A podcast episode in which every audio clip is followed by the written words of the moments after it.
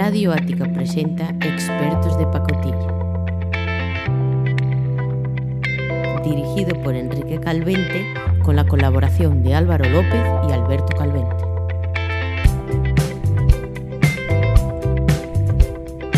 Buenas noches y bienvenidos otra noche más a Expertos de Pacotilla. Estamos en miércoles de esta semana de confinamiento ya, la quinta semana, día 37 por lo menos ya, encerrados en casa, son las 11 y 21 y presento a mis colaboradores otra vez como cada noche. Alberto, buenas noches. Hola, buenas noches a todos. Al otro lado Álvaro, ¿qué tal Álvaro? Buenas noches a todos, todo bien por aquí.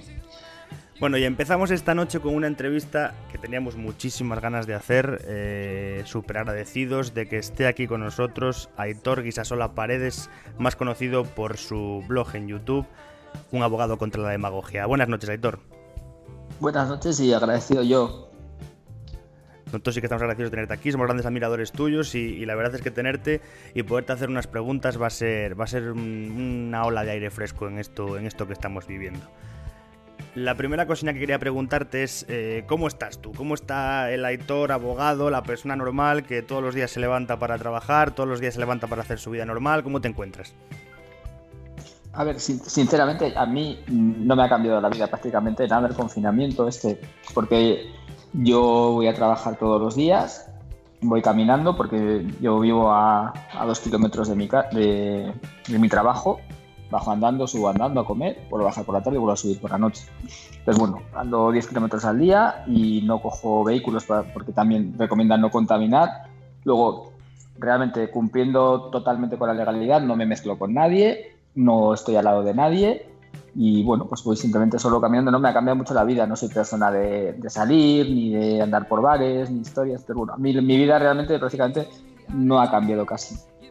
O sea que está siguiendo escrupulosamente todo lo que, lo que nos obligan de alguna manera a hacer. Y bueno, la vida sigue siendo más o menos lo mismo, ¿no? A ver, dentro de la legalidad y mm. como mi actividad además ha sido considerada esencial, pues bueno, yo he trabajado todos los días constantemente, hasta los sábados, porque soy de trabajar hasta los fines de semana, entonces no, no, ha cambiado mucho mi vida. Bajo como siempre, ya digo, si vivo en un pueblo, no es lo mismo que vivir en Madrid, ¿no? Entonces bueno, bajo a trabajar y subo y trabajo y, y vuelvo y hago mi vida. Como ya digo, como yo no salgo los fines de semana, no soy de salir, ni de bares, ni de historias, pues básicamente yo me he visto poco afectado por esto, quitando que ahora no veo, digamos, la posibilidad de irme de vacaciones, pero bueno, quitando eso, o sea que quitando la posibilidad de irte de vacaciones, tampoco es que haya degenerado mucho tu, vida habitual y, la cosa tampoco está tan mal desde tu punto de vista, ¿no? Para ti, no, no, no, personalmente. No, la cosa, está, no, la cosa está fatal. O sea, para mí, o sea, personalmente no ha cambiado mucho, pero para las personas que me rodean ha cambiado mucho. Yo que sé, por ejemplo, para mis padres o mi relación con mis padres o, o estas cosas mucho, porque mis padres no pueden salir de casa, están ahí metidos, están hundidos, están deprimidos por verte un ejemplo, ¿no? O sea, a mí personalmente, a nivel individual, si no pienso en las personas alrededor, no cambia mucho, pero para las personas a mi alrededor ha cambiado muchísimo. O sea, la gente que yo conozco está hundida. Ya. Bueno, de eso hablaremos un poco más adelante.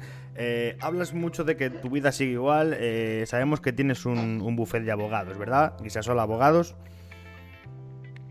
Sí, sí, o sea, a ver, eso te quiero decir que o sea, el tema de, de trabajo, yo sigo teniendo trabajo, o sea, diferente porque han cerrado los juzgados, pero trabajo sigo teniendo. Yo voy a trabajar todos los días, con lo cual, pues bueno, como mi vida básicamente al final es eh, un 80% trabajar y un 10% hacer deporte, pues sigo haciendo pues el deporte lo hago en casa y trabajo. O sea, a mí personalmente, pero que sí, yo entiendo que a, nivel global, para el resto de las personas o personas que conozco, esto es un auténtico desastre.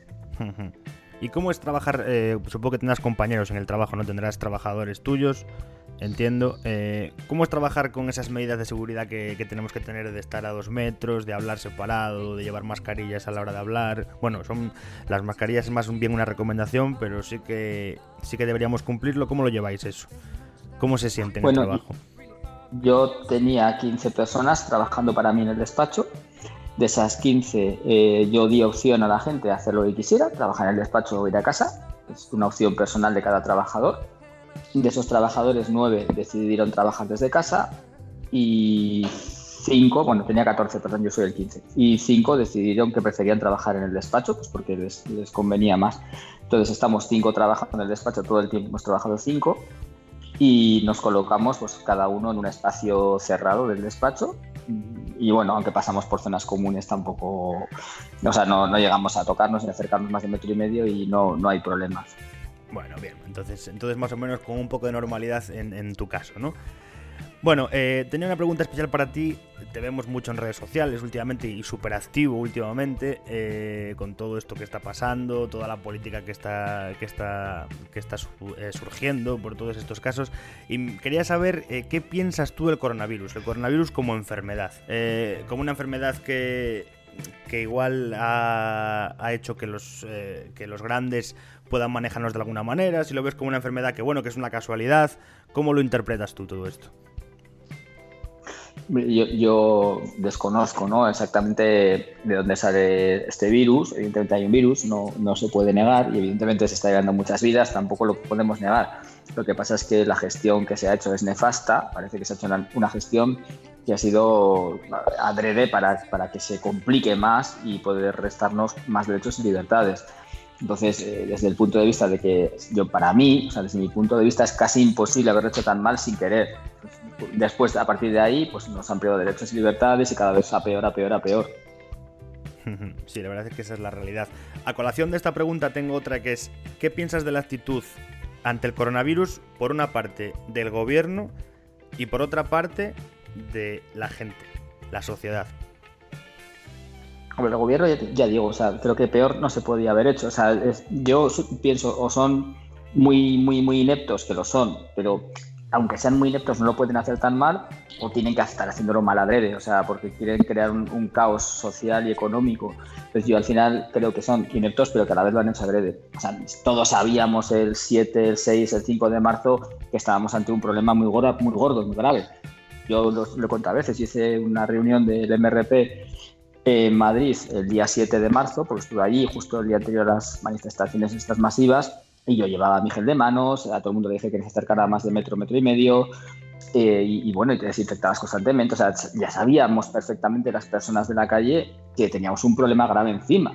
Y allí permitieron hacer esas manifestaciones masivas, eh, mítines de partidos políticos, partidas de fútbol, esto, esto, o sea, no, no, son tan tontos para hacerlo sin querer. O sea, esto sabían perfectamente que con esto se iba a hacer una bola enorme y que a partir de ahí se iba a multiplicar exponencialmente el problema del virus y las muertes.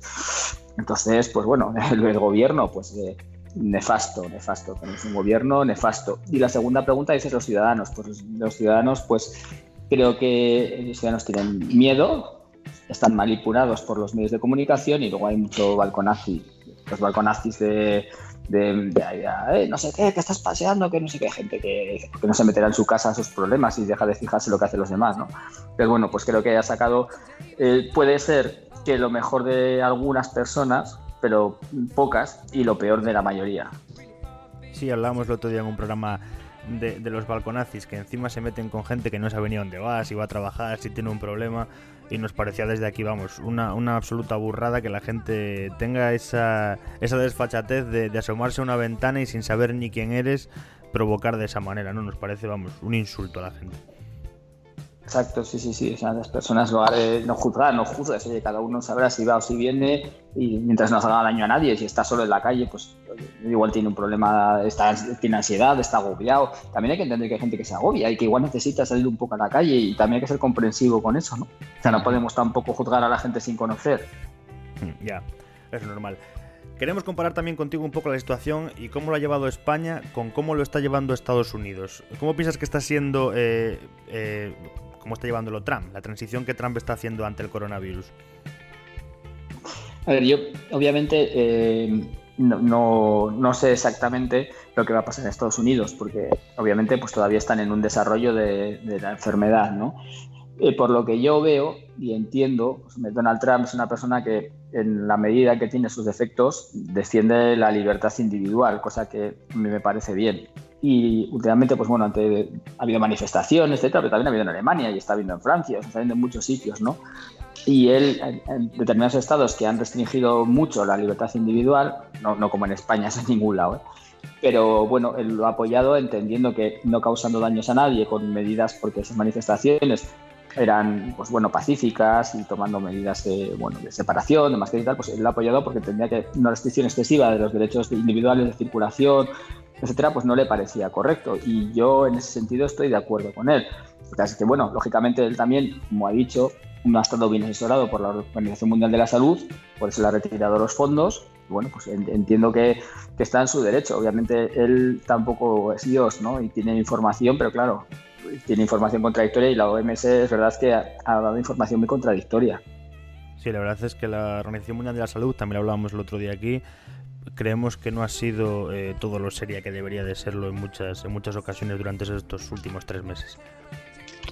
Yo creo que había que mm. haberse tomado las cosas mucho más, mucho más con cabeza y haber dado muchos mejores consejos y muchas mejores opiniones de cómo hacerlo y no lo hizo. Pero bueno, yo creo sí, se ha contradicho mucho además en cuestión de consejos, de no sé, y en España ya es exagerado, o sea, desde cuando salía Fernando Simón diciendo que esto era poco contagioso y que, va, que a haber unos pocos casos, y es que eso yo lo he visto en la televisión y hay vídeos por ahí. Este hombre, ¿cómo sigue todavía hablando y no, ha dimitido, no ha hecho dimitir cuando se ha demostrado ser un, un absoluto inepto? O sea, ha dado todo lo que ha hecho es mentira y, o en todo se ha equivocado.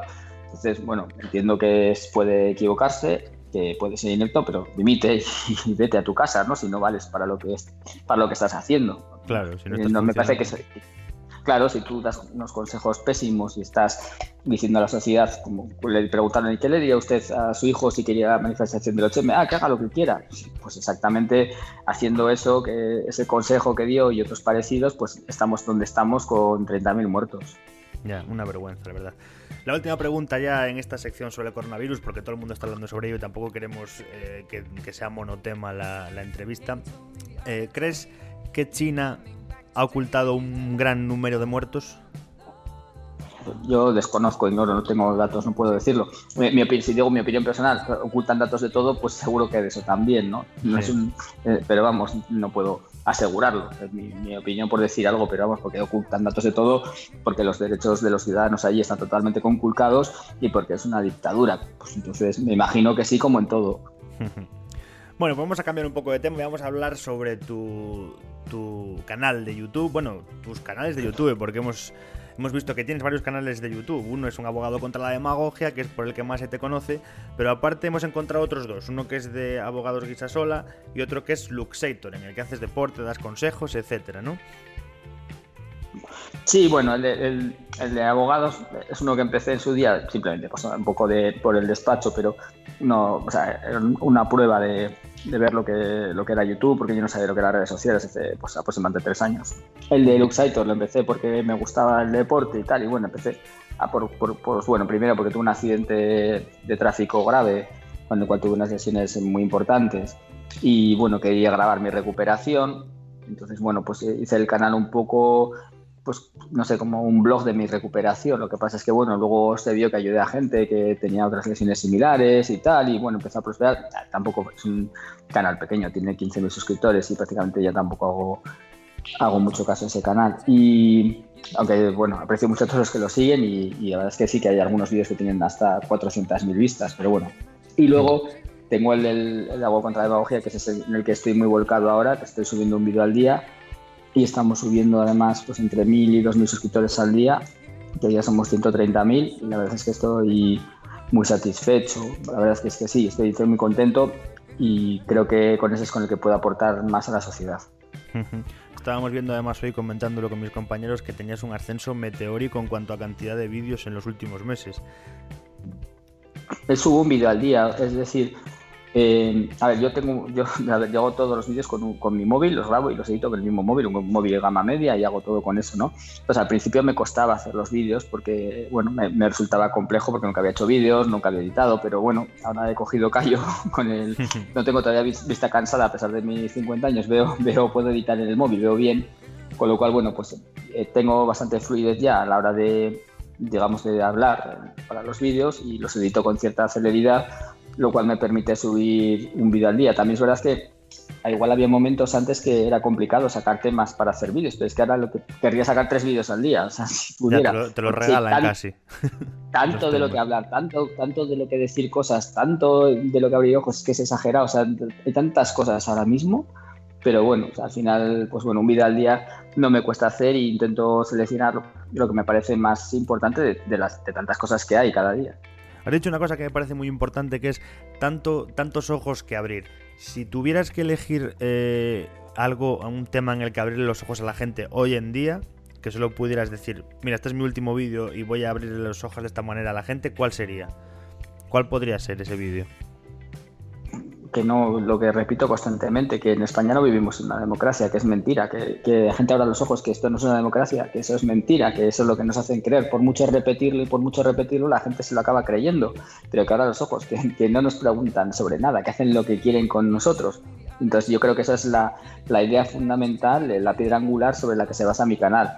Que la gente abra los ojos y se dé cuenta de que hay una élite, son pues, la clase política, que se organiza en partidos políticos y luego el pueblo. Y entonces, a partir de ahí, no hay una democracia. Ellos hacen lo que estiman conveniente y, no nos pregunta para nada. Entonces, no se puede entender que hay una democracia.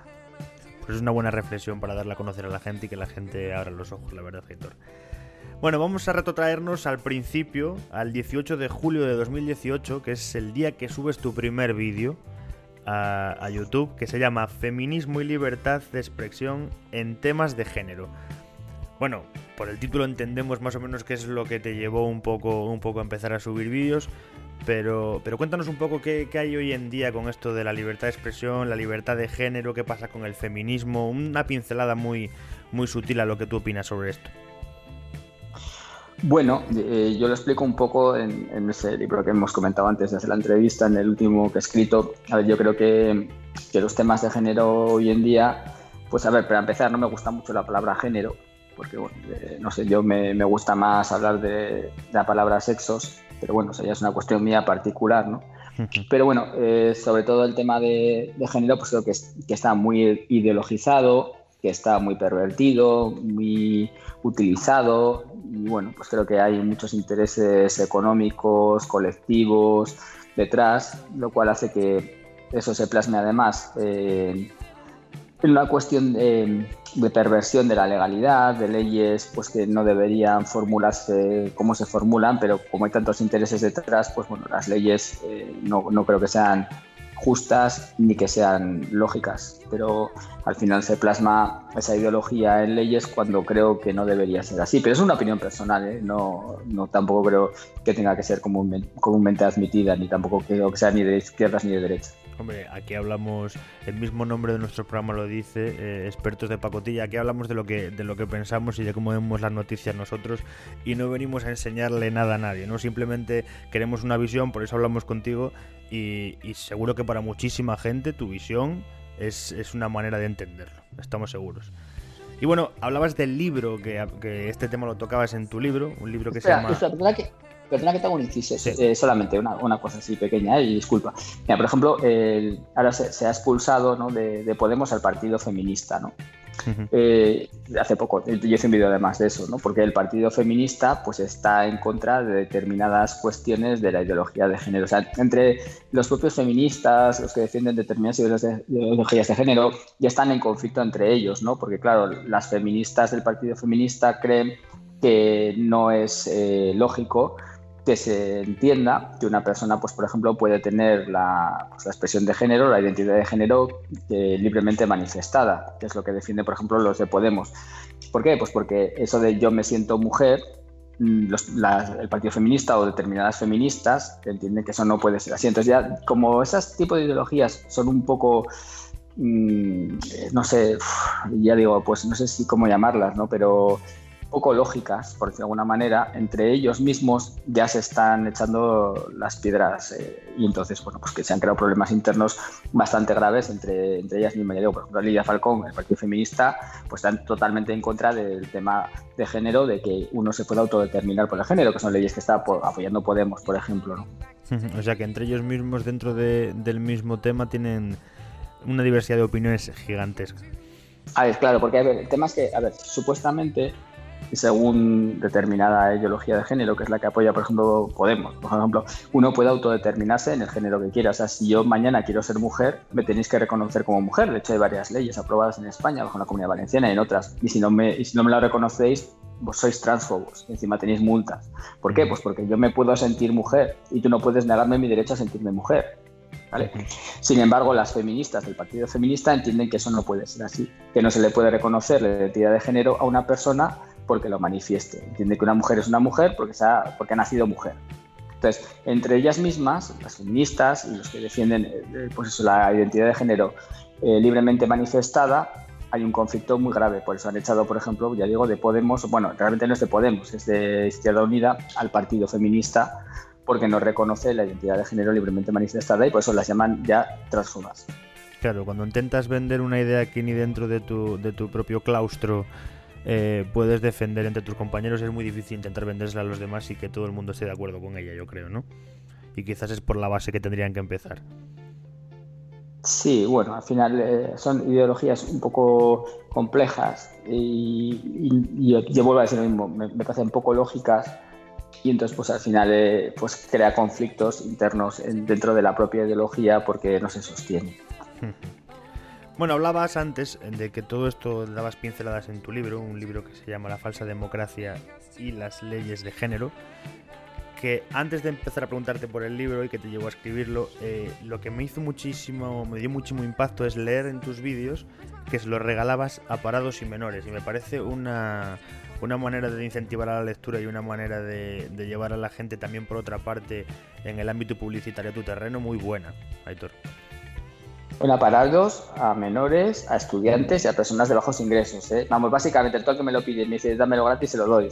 Eso no creo que haya nadie que le podéis preguntar, que diga, se lo he pedido y no me lo ha mandado. básicamente, además lo mando por adelantado, que quiera que lo pague y que no quiera que no lo pague. es, un género, es un género altruista el tuyo, entonces, en el libro, ¿no? No, tampoco, ¿no? Porque mucha gente lo paga, ¿no? O sea, si, si me dice, quiero tu libro, yo lo mando y digo, y según yo te lo mando, yo te lo mando cuando me lo pides, ¿no? El ebook te lo mando directamente y te digo, si puedes pagarlo, págamelo, ¿sabes? Y, si no puedes pagarlo, pues no lo pagues y ya está, no pasa nada. Mucha gente lo paga y otra gente no lo paga y no pasa nada. Es decir, yo no lo hago por dinero, entonces, bueno, tampoco es, al final son 5 euros, tampoco es una cuestión, pero bueno, que lo paga, lo paga, pero vamos, no, no, obviamente no le voy a privar a nadie de leerlo porque no pueda pagarlo. Pero me parece buena iniciativa y me parece altruista y, bueno por tu parte, la verdad. Y, se agradece, oye, de gente que, que puede brindarte esa experiencia o que puede brindarte conocimientos o puede brindarte una opinión que quizás puedas entender, que, que se hagan este tipo de regalos y este tipo de, ayudas. Y, te lo agradecemos desde aquí, la verdad. Y bueno, yo por mi parte he acabado las preguntas, voy a pasar a mis compañeros. Primero paso a Álvaro, que te va a formular varias preguntas, y luego a Alberto, ¿vale? Primero Álvaro. Aitor, como primera pregunta me gustaría, me gustaría hacer mención a ese movimiento que tienes tú, que es el Movimiento de Regeneración Política de España, que veo que ya tenéis por lo menos mil personas asociadas. ¿Podrías no, contarnos...? somos ya como, somos ya como 5.000. 5.000 ya. Es que el que se ha disparado, es que todo se ha disparado de, poco tiempo a esta parte. Se ha disparado, pero de modo exponencial todo. Porque yo creo que la tan, harta que, que, busca salidas por algún lado. si no recuerdo mal, creo que lo vi en vuestra página web, pues sí que se debe de haber disparado mucho recientemente, entonces, como bien dices.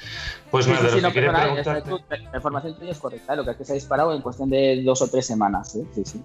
Vaya. Pues enhorabuena. Pues lo, que, lo que quería pedirte era que, era que nos contaras un poco así, a grandes rasgos, de qué, de qué trata este movimiento, qué es lo que, cuáles son vuestros principales objetivos con él. Bueno, eh, los objetivos eh, son básicamente acabar con los políticos y los partidos políticos. Yo personalmente entiendo que son eh, meramente parásitos sociales que simplemente están ahí pues para confrontarnos con ideologías pero que lo único que hacen es provocar problemas que luego ellos pretenden ser la solución a los mismos. Con lo cual, pues hombre, habría que eliminar este tipo de parásitos y sustituirlos por empleados públicos que estén a nuestro servicio, que nos pregunten, que nosotros realmente podamos decidir qué es lo que hacen, sin privilegios, y bueno, que no sean nuestras autoridades, sino que sean nuestros empleados. Yo lo veo bastante claro, pero al final son, yo les llamo la nueva nobleza, ¿no? Y se trata de eso, de, de que desaparezca esta nueva nobleza y que se coloquen a nuestro servicio. Me ha gustado, me ha gustado mucho una de las cosas que has dicho y es algo que yo suelo, que yo he solido decir muchísimo desde hace, desde hace un tiempo, es de que son empleados públicos, porque sí, lo son. En realidad son nuestros empleados, ¿o no? ¿No les pagamos para que hagan su trabajo? Sí, sí, sí, pero parece que, no son nuestros empleados, parece que son nuestros jefes. sí, sí, sí, correcto, correcto.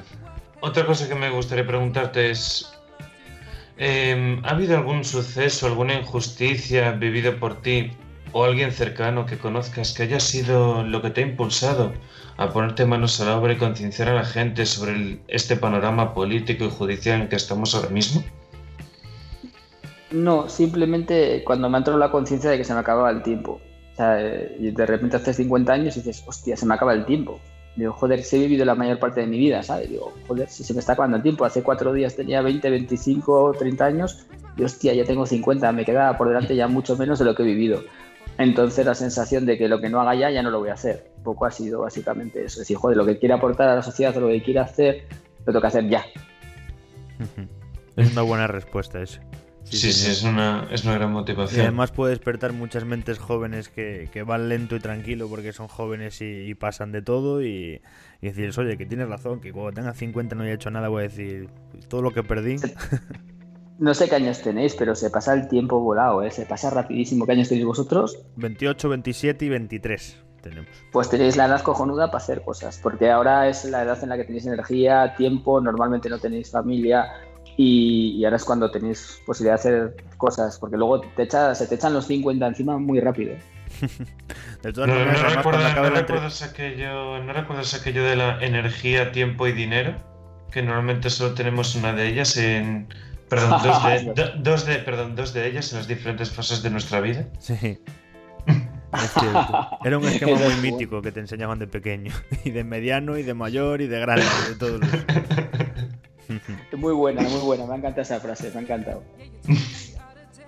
que creo que en este momento no tengo más preguntas para ti porque, porque una de ellas ya, ya la había respondido antes, me parece a mí, que era que últimamente se está hablando de mucha desinformación y censura y que si creías que, que, esto puede ir incluso a más después de que acabe esta crisis humanitaria, que si el gobierno se podría llegar a incluso a aprovechar esta crisis para propasarse en sus funciones pero creo que tu opinión ha quedado bastante clara.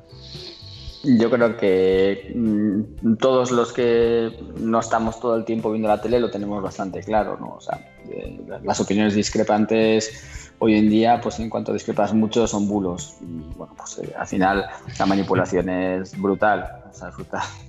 Sí, Pero parece que, se, que se acentúa más ahora cuando pueden aprovecharse la situación, ¿no? Hombre, con lo del coronavirus, cualquier cosa que digas que no sea la verdad oficial, pues es un bulo, o sea, directamente, o sea, no, no se puede discrepar, porque es mentira. Bueno, vamos a pasarle ahora el turno a Alberto. Alberto siempre hace una columna de preguntas, una batería de preguntas, Aitor, que es como un test en el que tienes que responder casi sin pensar, ¿vale? Son 13 preguntas, te las va a lanzar y lo primero que te pase por la cabeza, lo primero que te venga a la mente y con el corazón, lo dices, ¿vale? Vale, gracias. antes, antes de nada, eh, ¿me escucháis bien? Porque es que he tenido hasta ahora un problema con el micrófono que se me activa y desactiva. Sí, ahora sí te escuchamos, Alberto. Sí, yo te escucho bien, sí. Bueno, pues lo primero, eh, buenas noches, Aitor, y, encantado de tenerte aquí. Muchas gracias por, concedernos tu tiempo y tu sabiduría. Gracias, a vosotros por, por escucharte. Bueno, esto como, como, te dijo mi compañero Enrique, eh, te voy a hacer unas preguntas. Las primeras te las voy a hacer rápido, sin parada mía por medio. Y luego ya las dos últimas para que nos expliques tú un poco más lo que, lo que quieras, ¿vale? Vale, perfecto. La primera sería, eh, cuando eras pequeño, ¿qué querías hacer de mayor? Eh, ser como Sylvester Stallone. pasamos, del tirón, del tirón pasamos. ¿Hay alguna persona que tengas como referente?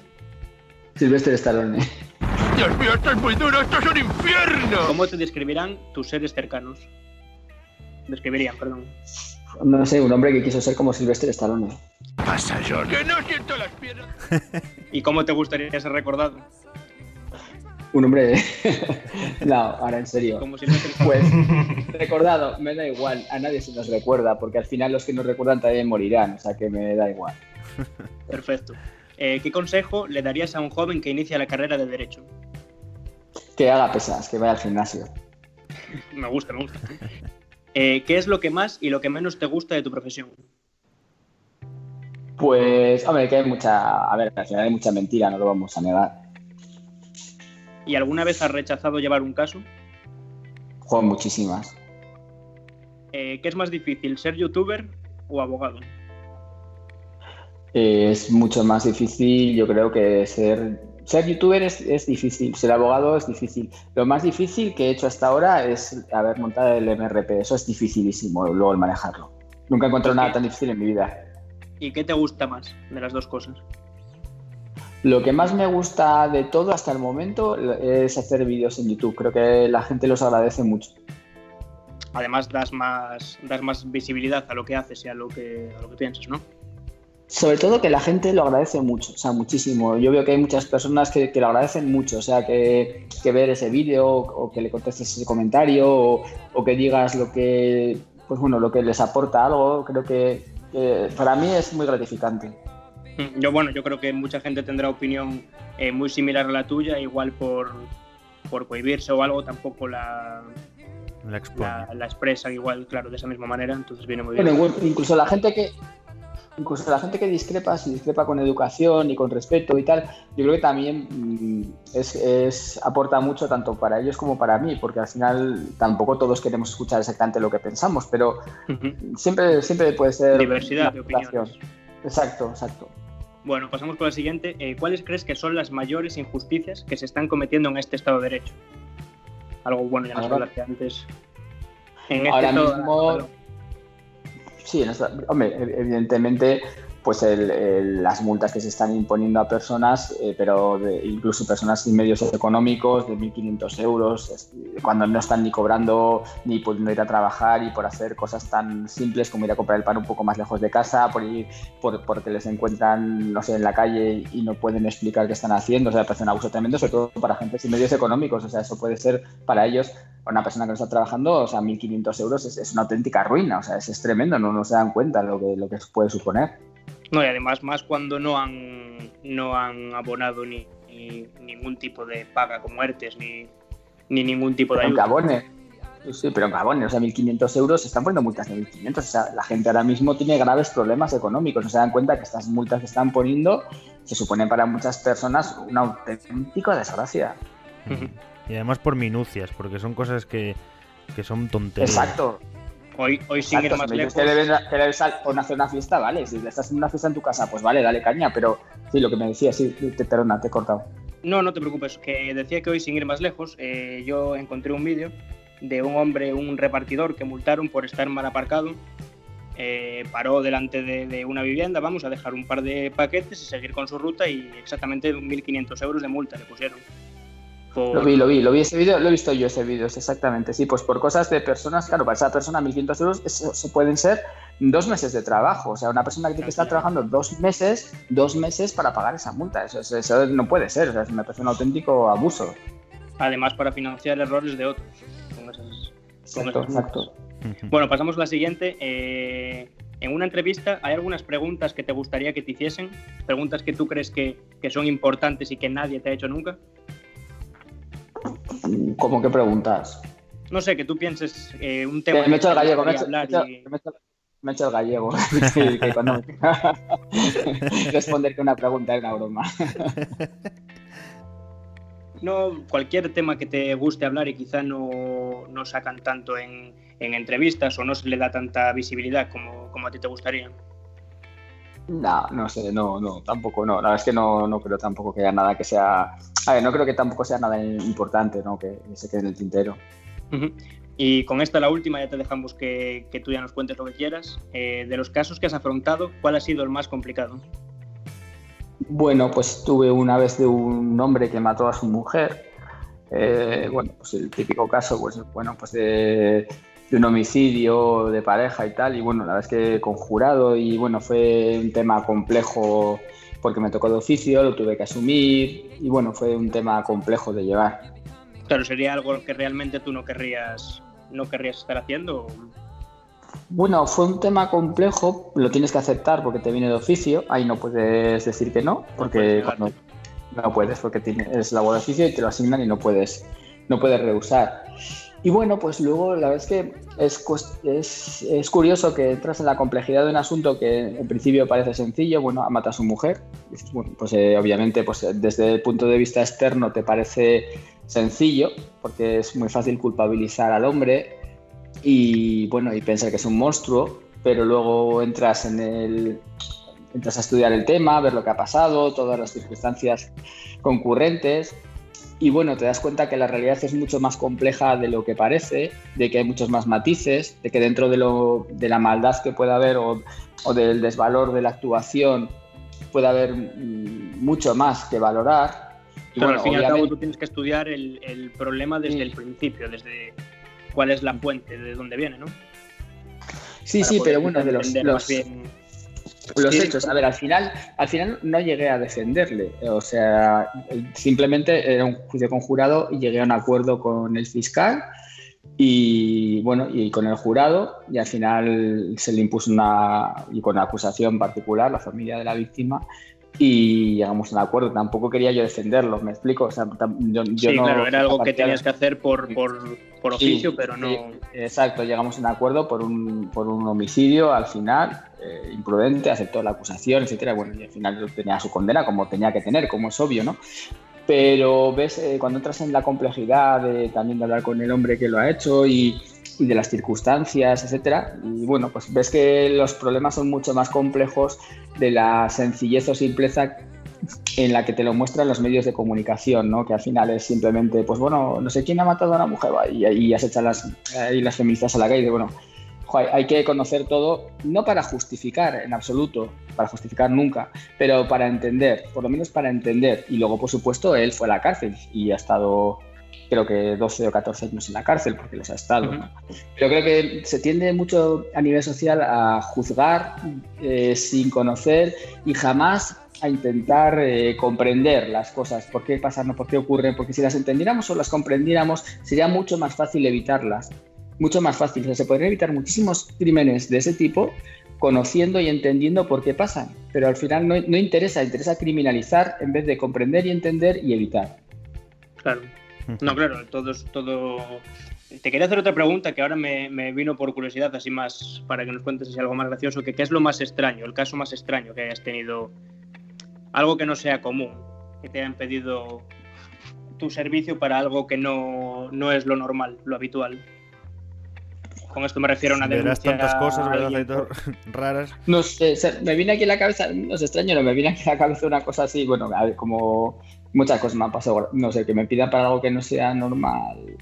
Bueno, pues sí, a ver, por contar, pues una chica que se enfadó mucho porque quería divorciarse, me vine, joder, me, me, me quiero divorciar de mi marido, ¿qué te pasó? Joder, pues que me levanto por la noche y estaba chateando con una tía y masturbándose enfrente del ordenador y ahí estaba masturbándose y le pillé y la otra hablando y no sé qué y me quiero divorciar y no sé qué, y me estaba contando con pelos señales y yo como, no hace falta que me cuentes eh, con pelos señales lo que estaba pasando, ¿sabes? O sea, vale, te quieres divorciar, punto, o sea, no me no hace que me cuentes todo y tal. Y entonces, bueno, me contaba con pelos señales y digo, bueno, bueno...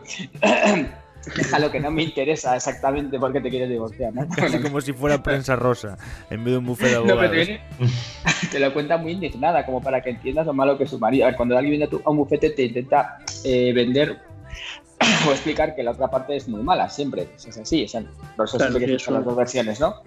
Nunca te puedes fiar de una versión. Pero bueno, esta me hizo mucha gracia porque me contaba con pelos y señales lo que había visto. Yo como, joder, que no me, yo me digo, no me meto, que no me interesa los motivos, ¿no? Y tal, pero bueno, así como cosas. Y luego otra vez hace algo gracioso, bueno, gracioso no, me acuerdo una vez de unos gitanos que se tiraron, da igual la raza, ¿eh? no es por eso, pero bueno, era, en, en realidad era así, pero bueno, porque hace muchos años tenían costumbre determinadas personas de esa etnia en Bilbao de echarse a los coches pues, para cobrar indemnizaciones y tal, era como una especie de modo de ganar dinero, era fácil, te echabas a un coche y tal y cual y bueno, te, te pillaban y luego cobrabas pues, 6.000, 8.000, 10.000 euros, ¿no? Y como no tenían dinero, pues bueno, utilizaban esa forma. Y me acuerdo que el, que el juicio lo defendí, lo gané y luego me perseguían cuatro por la calle, joder, eché a correr como alma que lleva el diablo, digo. que pasé, pasé miedo, pero miedo, miedo, porque venían detrás, me perseguían, seguían persiguiéndome, no me los conseguía esquivar.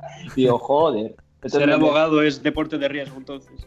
En eh, bueno, esto hace años, pero sí que es verdad que aquel día pasé bastante miedo, sí. normal, normal. Que te persiga sea quien sea, vamos.